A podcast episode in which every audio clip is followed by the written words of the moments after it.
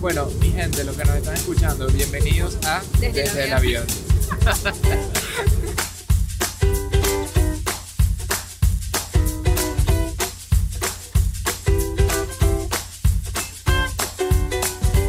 Hola a todos, aquí estamos una vez más desde el avión.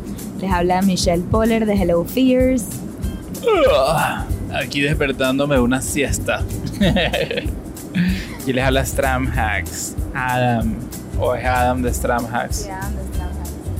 Eso mismo. Estoy todavía un poco dormido. Coño, me dijiste que estabas listo para grabar. Bueno, sí, ya tengo la intención, pero.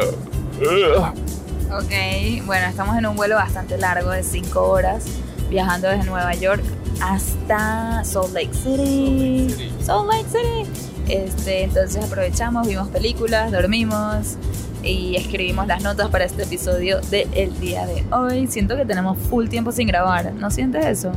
Sí, teníamos full tiempo sin grabar y ahorita nos viene un pocotón de viajes, así que. Prepárense, nos vienen un montón de viajes. Vamos a estar haciendo, o sea, hoy me fui a mi casa y vamos a estar haciendo siete charlas seguidas en un periodo de 20 días, casi todas en el West Coast, así que aquí vamos. Pero bueno, una de las cosas que quiero yo personalmente es tratar de ser un poco más directo y más. ¿Cómo se llama? Succinct. Más directo al grano, sí, más resumido en estos podcasts. Así que vamos a empezar de una. Bueno, ahí es donde diferimos. Yo estoy bien, o sea, Team Michelle. ¿Quién está bien con la longitud actual de los podcasts entre 45 y 55 minutos? Sí. Levanten la mano. ¿Qué? Claro que sí. Y Tima, ¿quién los quiere de 30 minutos o menos? Yo. Anyways, vamos a hacer el intento, pero no sé si lo logremos. Primero que Claro, nada, Ya pasaron como 20 minutos hablando huevonadas ahorita. Ya, ok, empecemos. Ya, no, antes de empezar, antes de empezar, tengo dos cosas que quiero decir antes. Ok, la primera, quiero hacer un concurso con ustedes para, o sea, con el objetivo de recaudar más reviews en nuestra cuenta de podcast en, en, en iTunes. Entonces, ¿qué te parece esta idea? La acabo de inventar. Es un poco loca. Ah, no la sabe. Me está viendo con cara de loca. ¿Qué, qué tienes tú con los reviews? Ya O sea, espérate, los reviews es súper importante porque es lo que hacen que la gente externa que no nos conoce cuando llega a nuestro podcast diga, coño, qué recho, tienen full reviews o estas son gente de una cagada. Ya no somos una cagada porque ya tenemos Eso lo que te iba a 269 reviews as of today, ¿ok? eso es en este momento. decir, Que es súper bueno. bien, ¿Será que es sí, un tema del pero- también? también es un tema del algoritmo. Entonces, queremos llegar a 500. Hello, ¿quién nos va a ayudar? Ustedes, obvio. Si no tienen iPhone o iPad o conocen a alguien con un iPhone o un iPad, no se preocupen, no podrán entrar en este concurso porque necesitan un iPhone o iPad O para alguien con un iPhone. alguien con un iPhone o iPad. Total que si ustedes sí tienen una de esas cosas, el amigo, el iPhone o el iPad, em, perfecto, escuchen, estas son las instrucciones. Tienen que ir, dejarnos un review em, y eh, nosotros vamos a elegir un ganador random, ¿ok? Los reviews que ya están cuentan para el concurso, o sea que si ya dejaste tu review no te preocupes, no tienes que hacer nada. Eh, y lo que van a ganar, vamos a elegir una persona y le vamos a dar un free coaching session entre yo y Adam. Entonces nos pueden preguntar literalmente lo que quieran y nosotros le vamos a dedicar una hora 60 minutos de nuestro tiempo para hablar con ustedes juntos en una llamada. Desde el avión, ¿qué les parece? Tampoco, desde nuestro hogar o hotel.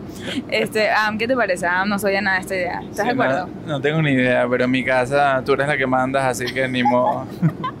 Entonces, listo, ese es el concurso, ya saben. Dejen su review para, eh, para que los podamos encontrar más fácil en el nombre. O sea, cuando lo vayan a dejar, pongan su handle de Instagram. Pero si no, no se preocupen. Y el 20 de septiembre, tomen nota, pongan un recordatorio. El 20 de septiembre vamos a anunciar el ganador. Vamos a poner un screenshot del review en la cuenta de Stramhacks. Entonces, eh, ya, eso es todo. Ese era el punto número uno. Punto número dos, antes de comenzar. Em, últimamente nos están llegando varios mensajes de gente que nos ve en la calle y no se atreve a saludarnos. Y nos escriben después y que, hola, te vi en este restaurante, no me atreví a acercarme. Y yo me pregunto, ¿por qué? ¿Será que tenemos cara antipáticos? No sé.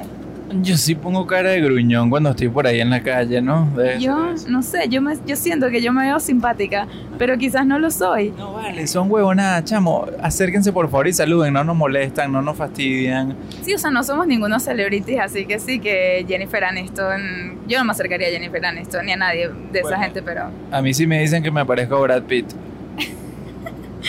e- exacto, entonces debe ser por ti ya. Pero si es por mí, por favor acérquense, ¿ok? Yo no sé a quién me parezco, pero yo quiero saludarlos, o sea, a nosotros nos encanta que se nos acerque alguien y nos diga que sabe quiénes somos y podemos hablar y conocerlos en persona. A mí me encanta conocerlos a todos ustedes en persona, o sea, de verdad, si yo pudiera hacer un evento donde entren todos, lo haría. Así que, bueno, nada, esa era la segunda cosa que quería decir. Y ya estamos listos para comenzar el episodio. ¡Yay! Finally, esto fue un podcast de por sí solo, toda esta introducción. Ya, ah, para. Empecemos. ¿Tú quieres empezar? ¿Quieres eh, decirles a nuestra audiencia del día de hoy de qué vamos a tratar el episodio? bueno, hoy vamos a hablar de cómo carajo salimos Michelle y yo así como salimos, básicamente. ¿De dónde salimos nosotros? Y esto es idea de una persona que ya no sé quién lo sugirió, pero el que lo está escuchando y sabe, pues fuiste tú. Eh, alguien nos lo sugirió y nos dijo, me encantaría saber qué hicieron sus padres para que ustedes saben cómo salieron. Y me pareció súper interesante, agarré nota y se volvió a agarrar nota de, pues, quién lo dijo. Pero gracias, gracias por sugerir eso, me pareció súper buena idea. Y, eh, o sea, ya en otros episodios hemos hablado bastante de nuestros padres y, y qué cualidades de nosotros eh, son así por nuestra crianza. Pero esta vez nos queremos enfocar más, más que nada en lo positivo. Siento que ya hemos hablado mucho también de nuestras inseguridades y, nuestras debilidades, pero... Y lo vamos a seguir haciendo, no se preocupen, pero hoy queríamos enfocarnos en esas fortalezas que eh, nuestros padres, queriendo o sin querer, nos inculcaron. Sí, ¿cuáles son las partes chéveres de nosotros que sacamos de la crianza, como tú dices, este, intencional o sin darse cuenta de mismos nuestros padres? Y es, y es fascinante porque de repente aquí no vamos a hablar tanto de eso, pero estas cosas son también efectos de nuestros abuelos o nuestros bisabuelos. O sea, son puras cosas que van teniendo efectos generacionales. ¿Sabes? Que de repente nuestros padres lo criaron de cierta manera y ellos deciden cambiar eso y Exacto. criarnos a nosotros de otra manera. Tal cual es. Entonces es todo un tema de que, que vienen, re- son repercusiones, ¿no? Que vienen desde muchísimas generaciones. Y bueno, por ejemplo, el tema de parenting, aunque nosotros no somos padres o de crianza, es algo que nos apasiona. O sea, siempre lo hablamos. Siempre hablamos de cómo eh, nos imaginamos criando a nuestros hijos, qué cosas nos parece que está bien, qué cosas nos parece que está mal, viéndolo desde afuera. Hasta que no lo vivamos, pues no vamos a poder decirles desde la experiencia. Pero siento que esto viene de la experiencia como hijos. Y hay mucho que aprender también ahí. Sabemos que muchos de los que nos escuchan son padres y le van a poder sacar muchísimo provecho a, estas, cosas que nosotros pudimos, como se dice, decan, decantar, decantar de nuestra crianza. Sí. Sí, ahorita empecemos. Listo, al punto. De una, ya no sé cuántos minutos me volé en este pedazo de podcast, pero bueno. 72 minutos. Ok, quedan 72 minutos. Ok, bueno, vamos con las cosas. Tenemos 10 cosas en este momento. Eh, y vamos a, yo voy a decir una de mi casa, de mi crianza, y Ann va a decir una de él, y así sucesivamente. Ok, sí va. Entonces, yo voy a empezar, como siempre. este, una de las cosas que me caracteriza a mí mucho es mi ambición. Y eso es algo que siento que mis padres me lo inculcaron quizás sin darse cuenta, pero desde que yo era chiquita me hablan mucho de mis primos grandes. Mis primos grandes, este, yo soy como la segunda generación de primos. Yo soy los primos chiquitos de la familia de mi papá. Y este, todos mis primos me llevan muchísimos años, o sea, están en sus 50, 40 y largos años. Yo apenas tengo 31. Entonces, cuando yo nací, ellos ya estaban en la universidad. Y desde que yo era muy chiquita, mis papás me hablaban mucho, sobre todo mi papá, de que mis primos que fueron a estas universidades increíbles, fueron a MIT, fueron a Harvard, fueron a Stanford, yo no sé, todas estas universidades, cosas que una niña chiquita en Venezuela jamás supiera de estas universidades, pues yo sabía todos estos nombres solo porque bueno, mis primos eh, fueron a estas universidades. Entonces yo desde chiquita vengo escuchando eso, que tengo que estar muy orgullosa de mis primos, de no sé qué, y yo siempre entonces crecí con esa cosa dentro de mí que me decía que yo quería ser orgulloso a mi familia, igual que mis primos los hicieron orgullosos. Yo nunca soñé con ir a Harvard, ni a Stanford, ni nada de eso. Definitivamente somos muy distintos yo y mis primos porque ellos son mucho más... Eh, yo soy más artista, ellos son más científicos. De hecho, eso es las carreras que estudiaron, matemática pura, química, etc.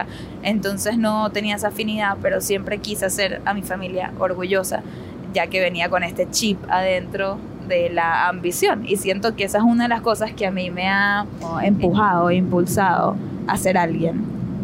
Entonces, ¿qué sacamos de aquí de conclusión?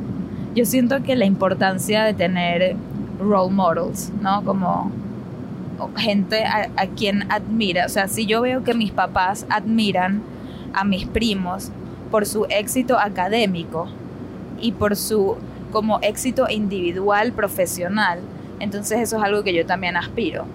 Y también aspiro a, que, a hacerlos orgullosos de la misma manera. Y no solo a mis papás, pero a mis primos, ¿no? A quien tanto mi, mi familia admira.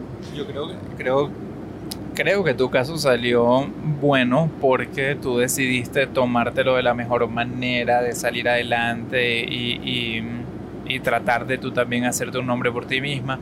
Em, pero esto es algo que, por ejemplo, no sé, a mí me hubiese dado miedo eh, en, en, mi caso personal de repente ser todo el tiempo como que tan comparado con gente de tanto éxito, como que puede haber un tema de...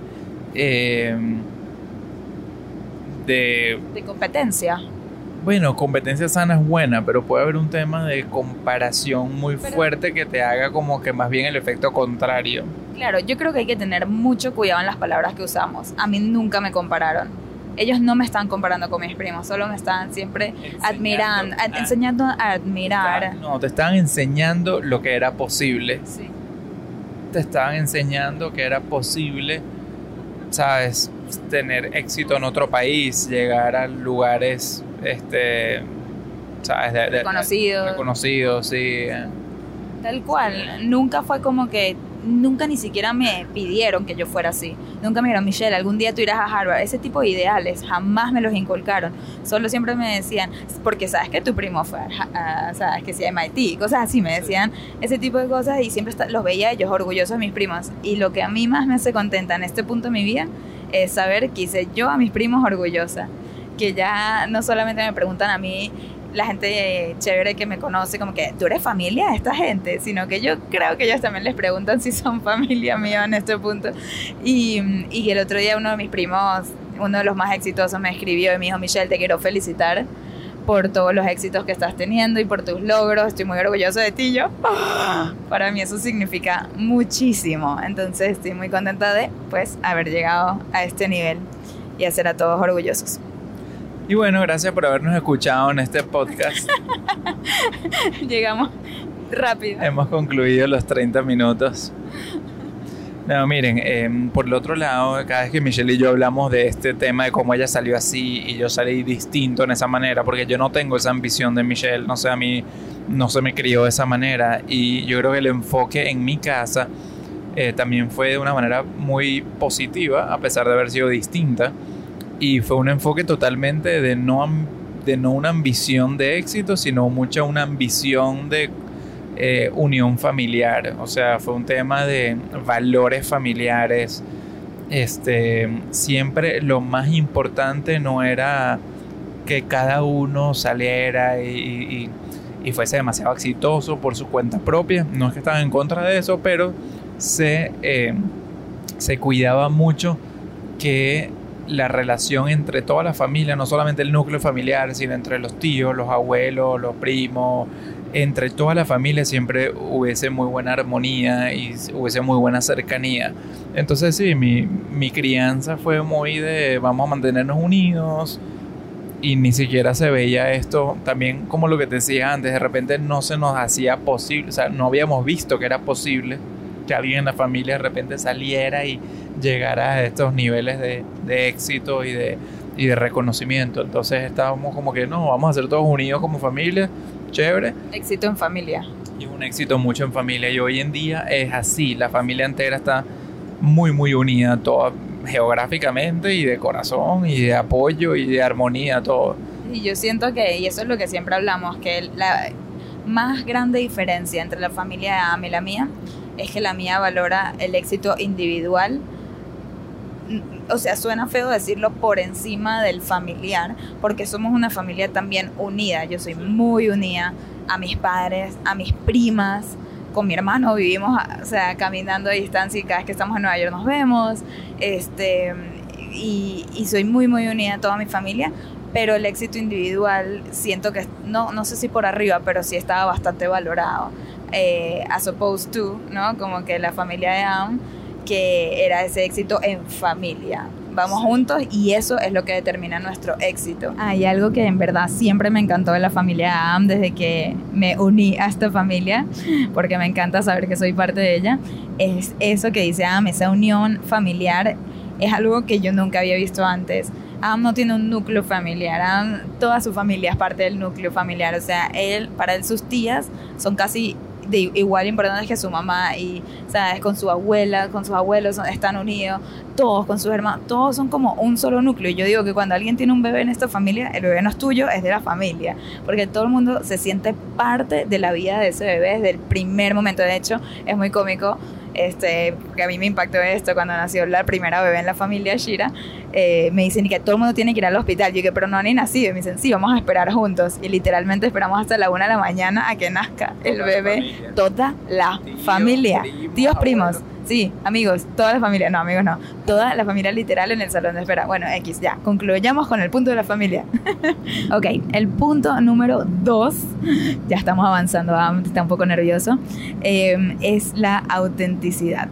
A mí, y esto me gusta mucho esta historia, a mí me llamaron Michelle, ¿saben por qué? Porque nadie se llamaba Michelle. Nadie en mi familia, ni ningún conocido, ni ningún eh, como que amigo, ni nadie. Ellos no tenían en mente a nadie cuando eligieron el nombre Michelle, mi nombre. Porque no querían que yo me parezca a nadie. Ellos, eso me encanta que me lo hayan dicho porque se ve reflejado mucho en quién soy yo hoy en día. Querían que yo sea mi propia persona, que tenga mis propios como ideales, mis propias metas, mis propias maneras de hacer las cosas y eso es tal cual lo que soy yo hoy en día.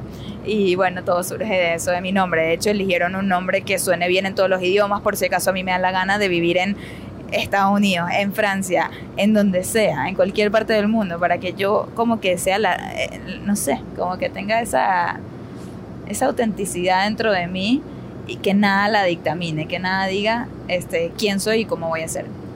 Sí, creo que en mi caso fue muy similar. En mi caso también me llamaron Adam porque sí, no conocían a otro Adam, porque les pareció que era chévere, que era un hombre más también internacional, a pesar de que en Venezuela estaba jodida la vaina porque en Venezuela me llamaban Adán, como si yo fuese hermano de Chávez, Adán Chávez. Coño la madre.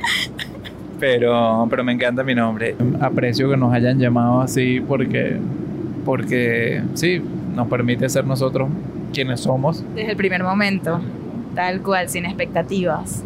Para mi punto número dos, una de las cosas que yo anoté aquí es que es la pasión. A mí, mi papá particularmente, mi papá es una persona con muchísima pasión.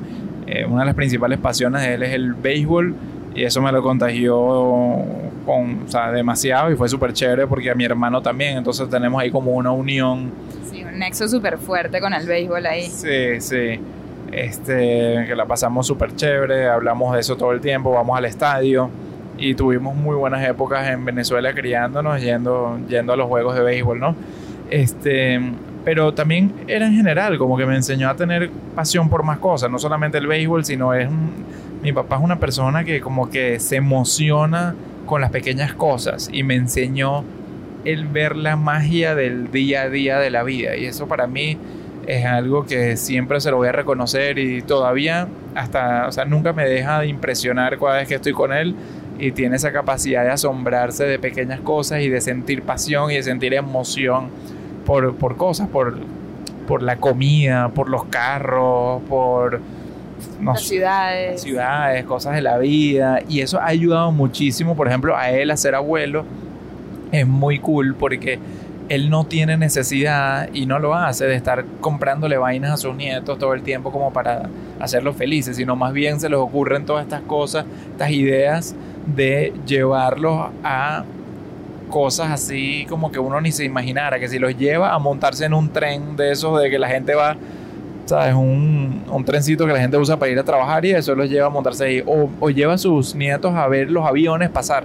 O sea, se paran en mitad de la autopista a ver los aviones pasar, porque esa capacidad de asombro, esa capacidad de, de, de emocionarse y de tener pasión por ciertas cosas, es lo que lo hace ver la vida de manera mágica y eso es muy cool. Es que yo creo que es contagiosa su pasión.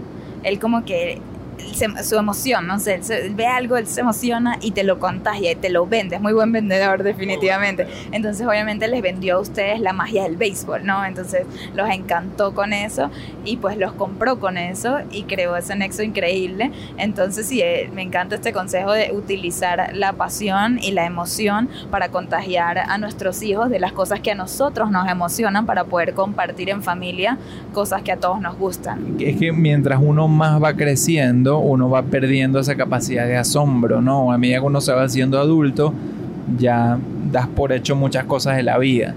Y yo creo que eso es algo, uno de los aprendizajes que yo más voy a tratar de inculcar en mis hijos o más voy a tratar de estar pendiente, es, es hacer lo que hizo mi papá, de que nunca dejar de impresionarse y siempre emocionarlos, emocionarlos con cosas Sí, con cosas cotidianas. cotidianas, exactamente. Para el punto número 3, yo elegí la libertad. Y con esto me refiero a que yo siento que yo fui la CEO de mi vida desde el primer día.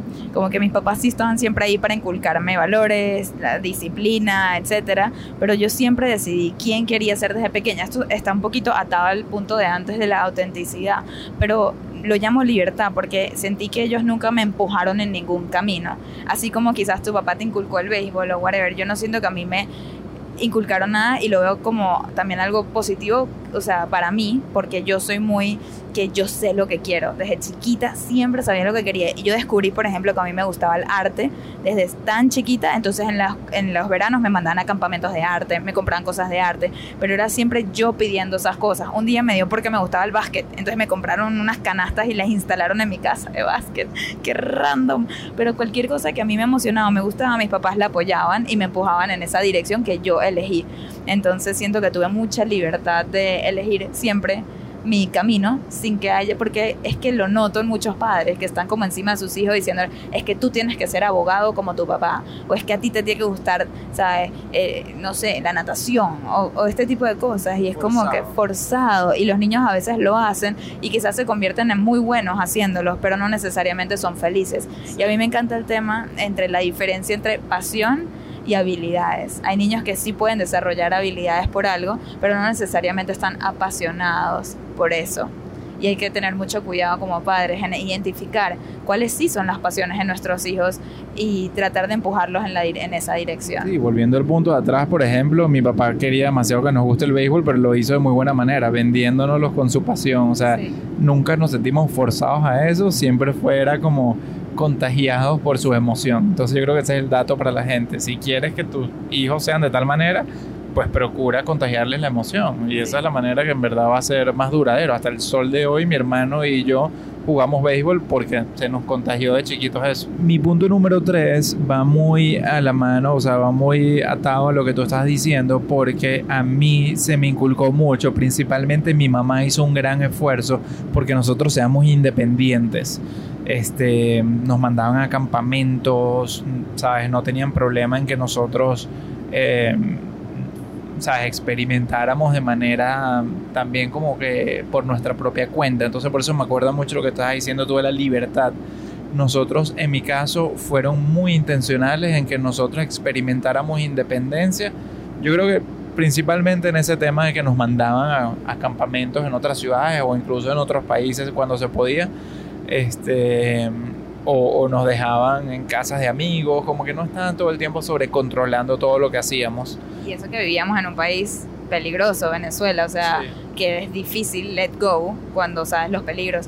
Y siento que eso sí es algo que a mí me gustaría hacer también con mis hijos. Yo nunca fui a campamentos, de hecho, solamente un año fui a un campamento ahí no muy lejos de mi casa, mi guarimba. este, y me hizo falta eso, me hizo falta y hoy en día no soy una persona muy independiente por eso mismo, siempre fui muy apegada, entonces es algo que a mí sí me gustaría inculcarle a mis hijos, la independencia. Para el punto número cuatro, en mi caso, quiero hablar sobre aceptación. Y con esto me refiero a que yo nunca sentí que mis papás me trataron de cambiar ni de hacer que yo fuese más, por ejemplo, como otra persona. Siempre me enseñaron y me inculcaron que ser yo misma es suficiente. Yo me sentí aceptada al 100% por quien yo soy. Y creo que cada vez que yo intentaba ser como alguien, ahí es que me llamaban la atención. Como que se daban cuenta que no estaba siendo genuina. Y esto me encanta porque es lo que hace que yo me acepte a mí misma de la manera que lo hago, con mis errores, con mis fallas, con todo, con mis imperfecciones. Y eso me gusta porque hoy en día no me castigo a mí misma cuando me doy cuenta que, ¿sabes? No soy perfecta en algo o que, ¿sabes? Tengo mis fallas y mis cosas, que hay mucha gente que es muy duro con sí mismo y siento que yo me acepto a mí misma como yo soy, gracias a eso. Eso es importantísimo. Yo hasta el sol de hoy lucho mucho con ese tema de aceptar que ¿sabes? uno es como es y aceptar cuando uno falla, cuando uno no es bueno en algo. Y, creo que es algo que hay que ser muy intencional a la hora de criar chamo. Wow, totalmente. O sea, por ejemplo, los padres que se la pasan comparando a sus hijos con otra gente les están causando un daño, así sea con sus propios hermanos. ¿verdad? Si dice, pero es que mira tu hermano, está bien decirlo unas que otras veces, está bien, pero cuando se vuelve un hábito, y esa persona empieza a sentirse que no es suficiente porque tiene que ser más como su hermano, más como el primo, más como otra persona, ahí es donde hay problemas. Entonces es importante que los hijos entiendan que uno los acepta como ellos son, con sus fallas y todo. Sí, eh, para mi punto número cuatro, eh, yo quería hablar de valentía y es que yo siento que mi mamá que, le doy todo el crédito del mundo de ella ser valiente, no solamente a nivel personal, sino a nivel de madre, porque yo no me puedo imaginar los miedos que tiene uno como padre, De, de, verdad, de querer como que cuidar que no le pase nada a sus hijos y estar todo el tiempo controlando todo. Ya va, una cosa, ya vas a seguir contigo, pero una cosa que va directo a ese punto, que nos los dijo alguien, no me acuerdo quién fue, dijo, lo que más da miedo de tener hijos es que lo que tú más quieres viva fuera de ti. Sí, sí, eso es poderosísimo. Y es que, ¿sabes? Por eso tengo demasiada admiración por, por los padres que tienen la valentía de dejar que sus hijos sean independientes, dejar que sus hijos sean valientes al mismo tiempo. Eso es lo que quería decir. A mí se me inculcó, a nosotros se nos inculcó bastante la valentía a pesar de que no me imagino el miedo que tenían ellos de vernos a nosotros hacer todas esas vainas. Ser valientes en términos generales, como que en la parte física e incluso también en la parte de, ah, muchas veces también emocional, como que atrevernos a, pedir algo, o a yo a tocar, o sea, yo tocaba piano, como que atreverme a dar los conciertos de piano, como eh, atreverme a, a defender ideas ese tipo de cosas, como que tener esa valentía de decir, claro que sí, estas estas son las cosas que hay que hacer y, y ve pues, o sea, no como que con, mucho cuidadito, que, ay, no, qué pobrecito, que no sé qué cosa, no, no, claro que sí, ve y enfrenta eso, ve y hazlo. Tal cual, me parece demasiado importante el tema de la valentía. Ya iba a decir un tema... bueno, hablando de valentía, también como tú hablas hoy en día, ¿no? El tema de que se haga también como ejemplo, eso sí, ambos dos, mis padres, siempre me mostraron como ejemplo el ser valiente. ¿Sabes? El hablar cuando tenía que decir algo, el ponerse en situaciones de que requería coraje, pues.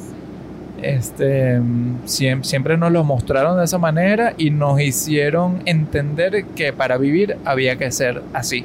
Yo creo que nace de la el permiso a fallar. Porque cuando te están dando esa responsabilidad de si vale, ve y sé valiente, ve tú y pide eso, ve tú y consigue lo tuyo, o sí, agarra una serpiente, o sí, montate en la montaña rusa, o sea, te incentivan a hacer esas cosas, también te están dando permiso a fallar, ¿verdad?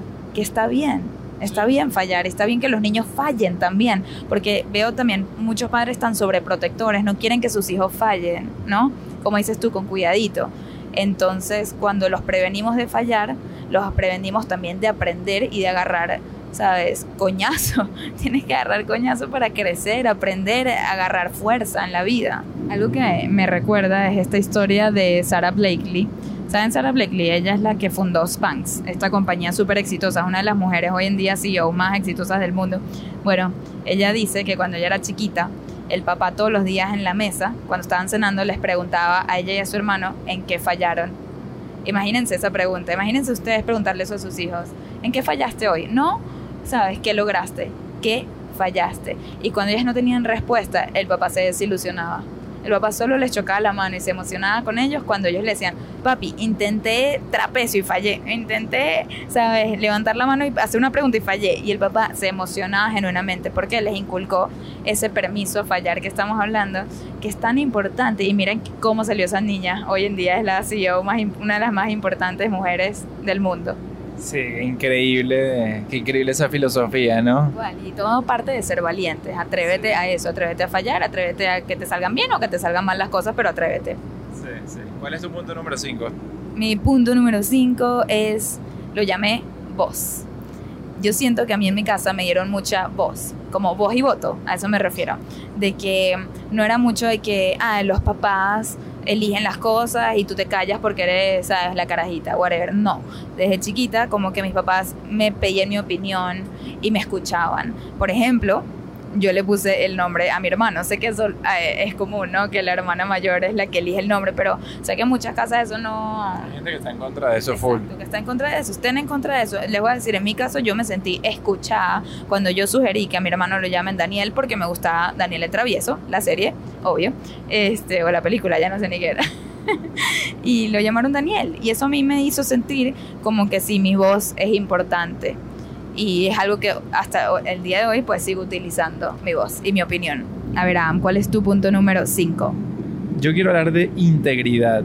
Em, en mi casa siempre se inculcó mucho el hacer las cosas bien, el poder dormir tranquilo, el cumplir nuestra palabra. O sea, uno siempre veía o escuchaba estas historias alrededor, wow, que esa tal persona se hizo un millonario con tal y tal chanchullo y mi papá siempre me decía, yo prefiero dormir tranquilo sin un centavo en el banco a ser millonario y estar todo el tiempo angustiado. Me encanta. Entonces por ahí siempre me enseñaron como que a seguir las reglas, a hacer las cosas bien este, y, a, y a cumplir siempre como que con los... Los valores. Con los valores de ser, sí, de, de ser honesto, ¿no? Sí. Incluso más cuando tienes esta mentalidad hacker que quiere sacarle provecho a la vida, hay que sacarle provecho sin caer en la parte de joder a otros o hacer vainas que estén mal hechas, pues. Mi punto número 6 es la igualdad. Es algo que ahorita lo noto tanto en Estados Unidos con el tema del el género, este, que me hace valorar que en mi casa no existió tal cosa. O sea, en mi casa somos yo y mi hermano. Y yo siempre sentí que que teníamos como que igual peso.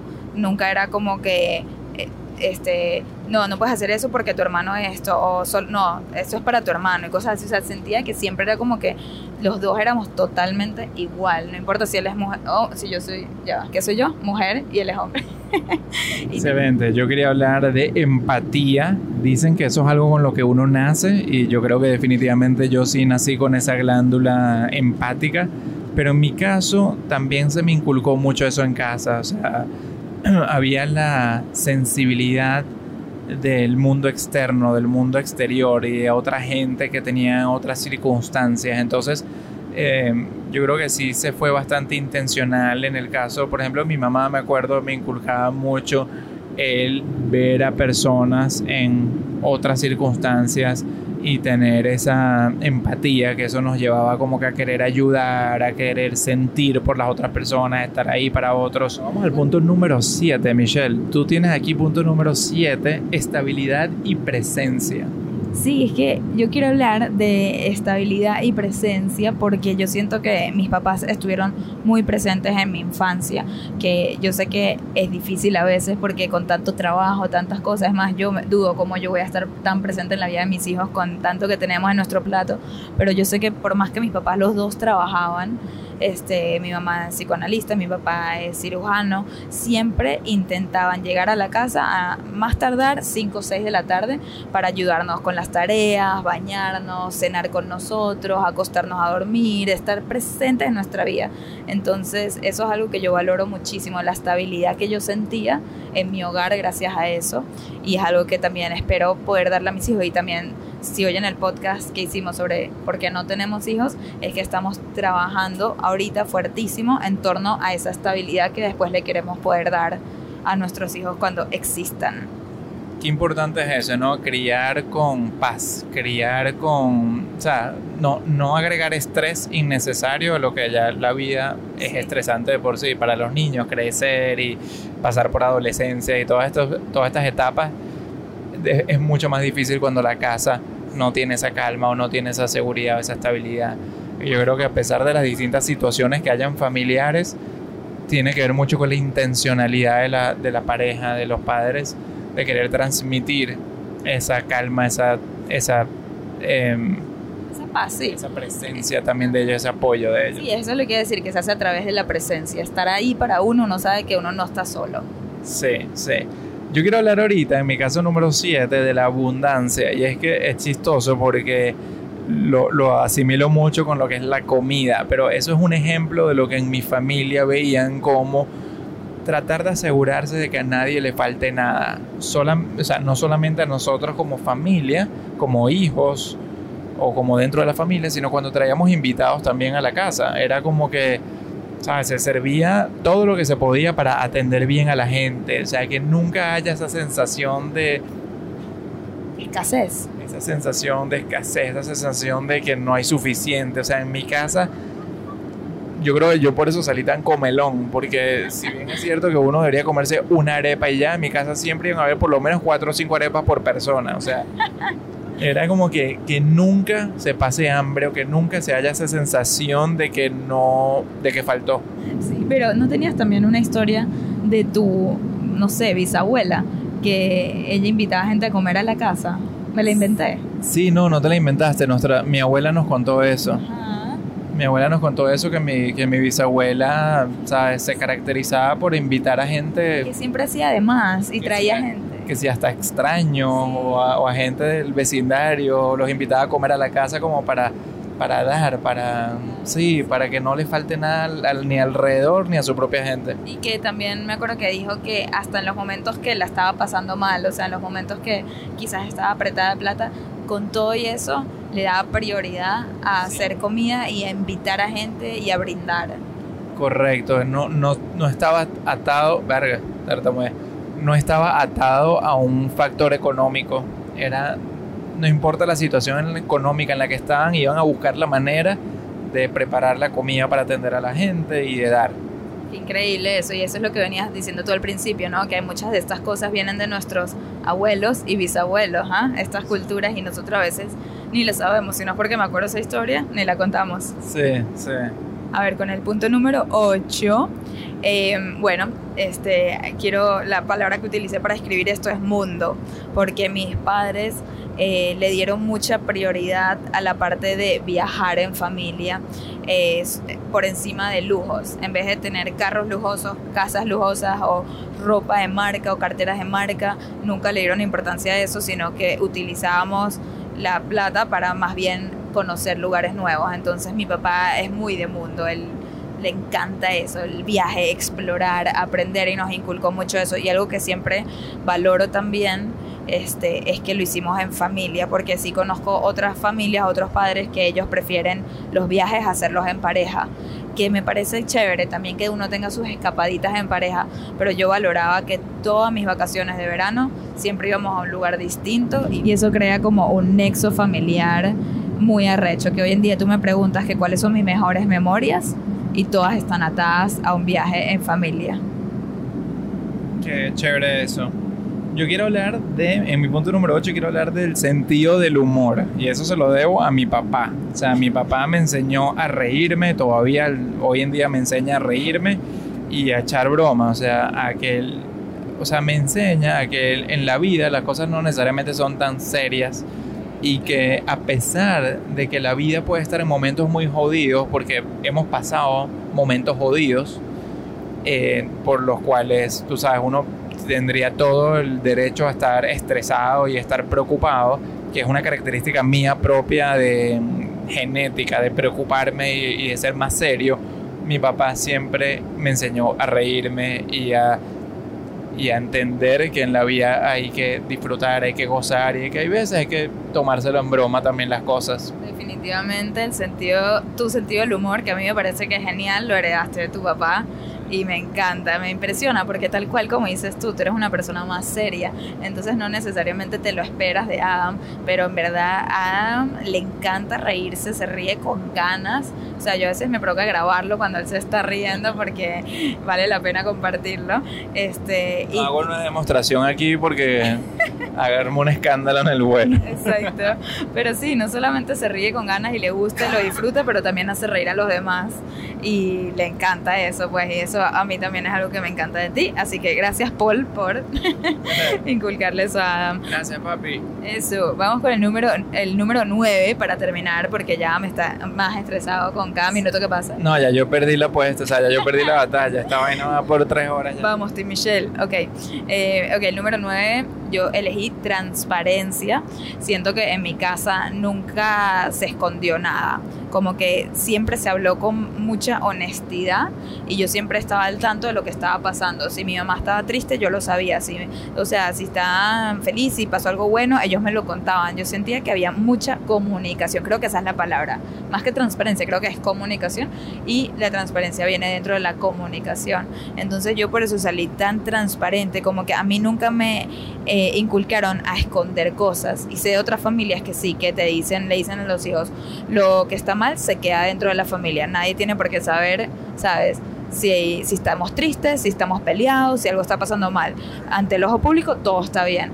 Y eso siento que en mi casa nunca fue así, como que nunca me dijeron que esconda nada, ni siquiera lo malo. Entonces salí siendo esta persona sumamente transparente que a veces digo cosas que no debería ni decir, pero bueno.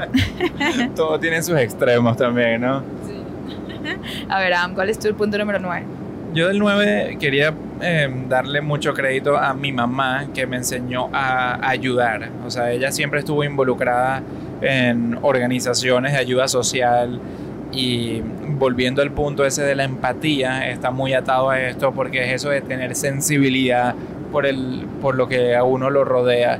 Y entonces esas ganas de o esa, no solamente esas ganas, sino esa disposición. Esa disposición, ese entendimiento de que todo lo que uno, los recursos de uno, ya sea el tiempo o el dinero, no solamente están para uno mismo, sino para también poder aportar y ayudar a gente que más lo necesita. Creo que es muy importante también recalcar, no sé si lo dijiste, que ella no te inculcó eso diciéndotelo como que, ah, hay que ayudar al prójimo, sino demostrándotelo. O sea, ella fue una líder, por ejemplo, en este sentido, ¿no? Por ejemplo, me refiero no a dar un ejemplo, sino que dio el ejemplo, ¿no? exacto, exacto, dio el ejemplo. Dio el ejemplo y de esa manera lideró este, y te lo inculcó. Ella siempre estuvo involucrada en todo esto de eh, voluntariado, asociaciones y cosas que a mí me impresionan muchísimo, que digo, wow, y eso claramente lo veo reflejado en ti heavy. Adam siempre va primero a ayudar a otro, a veces antes de ayudarse a sí mismo. Creo que yo te he ayudado a ser un poquito más egoísta y ayudarte a ti mismo primero a veces también, ¿no? Sí, sí, todos tenemos que tener un balance, porque es que todo lo que hemos dicho aquí en este podcast, pues es, un, hay un rango, hay como un espectro, ¿no? O sea, donde tenemos que hacer las cosas al punto de balance sano. Y bueno, llegamos al punto número 10. Este punto yo, este, lo que escribí acá es amor por la vida. Siento que a mis padres les sacan el jugo a la vida, este, entre viajes, entre celebrar la vida en general, como que no esperar una ocasión para salir a, a, comer y a celebrar, sino como que todos los días son motivos de celebración. Yo siento que, este, no sé, eso es algo muy mío, celebrar la vida, y siento que lo saqué de ellos, como que también emocionarse por, por las cosas cotidianas, por, ver, por estar en familia, por todas estas pequeñitas cosas que te hacen querer el día a día y también eh, para mí amar la vida es amar lo que uno hace, porque al final del día eh, la mayor parte de nuestro tiempo lo invertimos en nuestras carreras, ¿verdad? Y mis padres, los dos, están muy apasionados por lo que hacen, o sea, aman sus carreras, lo hacen con pasión. Ellos todos los días cuando van al trabajo no, nunca me dijeron que fastidio tengo que ir al trabajo, ni una sola vez. Siempre iban con emoción de ayudar a gente, ¿no? Porque mi papá salva vidas siendo cirujano y mi mamá ayuda a la gente siendo psicoterapeuta. Entonces, este, con esas ganas de ayudar al otro, ¿cómo te puede dar fastidio tu trabajo? Y eso es algo que me inculcaron a mí. Y bueno, ese es mi punto número 10 para finalizar. A ver, Adam, ¿cuál es el tuyo? Yo dejé de último también lo que habíamos hablado en el podcast anterior, la gratitud. Quiero volver con este tema porque y quiero volver a darle crédito también a mi mamá por esto y mi papá también, la verdad. Ambos nos inculcaron mucho estar agradecido con lo que teníamos o con lo que tenemos. Em, estar agradecido con, en cualquier momento de nuestra vida siempre vamos a tener razones por las cuales estar agradecido. Y eso yo creo que es de las armas más poderosas para atravesar por situaciones difíciles de nuestra vida. Cuando a veces yo me siento que, ¿sabes? Me siento que estoy, ¿sabes? Más con el humor más bajo, como que más deprimido, qué sé yo. Siempre me acuerdo de que en ese momento tengo infinitas razones por las cuales estar agradecido. Y otra vez, hoy en día mi mamá me lo recuerda todos los días. Y yo creo que entre o sea, yo creo que el estar agradecido es lo que lleva al punto tuyo de amar la vida. Tal cual. Y eh, sí, si no han escuchado el episodio anterior que se llama Gracias Totales, se los recomendamos, ha tenido un impacto súper positivo. Eh, según lo que leímos de ustedes que nos dejaron en los comentarios. Y bueno, este, ya con eso concluimos. Quiero recordarles el concurso.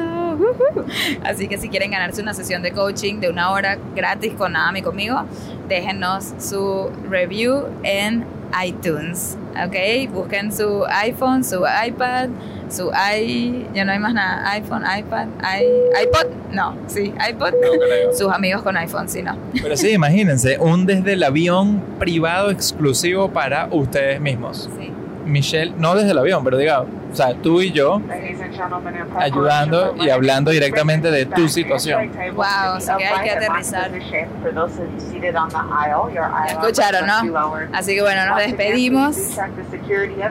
Aquí interrumpidos como siempre. La gente no entiende que hay gente aquí tratando de hacer un podcast, coño. O sea, cállense. ¿Para qué es el avión? ¿Para que hablen ellos huevonados o para que nosotros grabemos podcast? Totalmente. Así que bueno, nos despedimos. Adiós. Ahorita sí, se cayó. Ok. Qué bueno. Y ya con eso despedimos este episodio.